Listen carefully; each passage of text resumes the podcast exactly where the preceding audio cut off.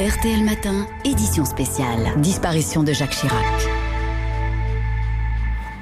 Alain Duhamel, merci infiniment d'être avec nous euh, ce matin sur, euh, sur l'antenne d'RTL. Et euh, j'ai envie de vous dire, Alain, comme la plupart des auditeurs qui nous ont appelés, et même les responsables politiques qui se sont exprimés sur notre antenne, on a envie de vous entendre évoquer des, souvenirs personnels qui vous lient au, président Chirac. Bah écoutez, j'en ai en, tout cas deux de forts qui se passent tous les deux en 95, l'année où il est élu. D'abord, dans l'émission télévisée de l'entre-deux tours que je dirigeais avec euh, Guillaume Durand, je suis allé dans sa loge pour le saluer juste avant et, je l'ai trouvé euh, accablé, euh, la tête entre les mains, les coudes sur une coiffeuse dans sa loge et il m'a jeté un regard qui était vraiment un regard tragique. Il m'avait téléphoné plusieurs fois avant l'émission, mais il, avait l'air tellement désemparé et il m'a dit je peux encore tout gâcher. Ça, avant, c'était la, dernière étape avant qu'il soit élu. Et, et puis l'autre souvenir, toujours en 95, et qui était assez fort, c'était le 26 octobre 95, et donc je l'interrogeais seul là pour le coup pendant une heure euh, à la télévision, et euh, il, c'était le moment où, après avoir fait campagne moins de six mois avant sur la fracture sociale, brusquement, il était obligé d'expliquer aux Français qu'en fait, ce qui passait d'abord pour se qualifier pour l'euro, c'était la réduction des déficits. C'est-à-dire, en gros, il piétinait sa propre campagne et, il était là pour ça et moi, j'étais là pour le lui faire dire.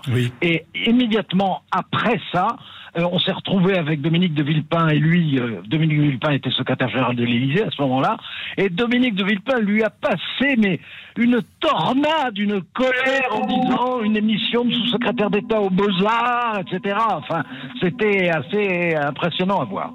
Mais alors, je suis quand même très troublé par le, premier témoignage dont vous nous faites part. C'est euh, un homme qui, finalement, à, quelques jours de son accession à la présidence de la République, ose dire à un journaliste de se montrer, je dirais, presque nu en vous disant je peux encore tout gâcher. quel a été votre sentiment? euh, Bon, d'abord, on, se connaissait très bien puisque il avait fait sa première grande émission à la télévision avec moi en 70. Donc, euh, il, aurait, en face de Georges Marchais, mm.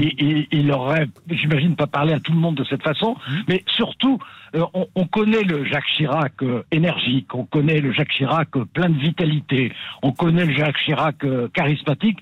Et, et ce qu'on sait beaucoup moins, c'est que Jacques Chirac, c'était aussi un homme qui doutait, qui doutait de ses, de ses choix euh, notamment de ses choix techniques d'ailleurs, euh, mais qui doutait aussi de lui-même. C'était, je ne dirais pas jusqu'à dire c'était un anxieux, mais quand on voyait cette espèce de force qui, sortait de lui-même, on, avait quelquefois du mal à imaginer que la même personne, euh, en fait, se demandait si euh, il était bien celui qui devait être, s'il se comportait comme il devait se comporter, s'il faisait les choix qu'il fallait faire, s'il savait trouver les mots. Et puis, comme vous le savez, puisque vous l'avez bien connu aussi, euh, c'était quelqu'un qui savait que à la télévision, il n'était pas à son meilleur et donc qui, qui n'était pas, il n'était pas très détendu, si vous voulez, à la télévision. Et là, il doutait aussi d'une capacité technique, alors que quand il était au contact des Français, en revanche, mmh. là, il doutait plus du tout.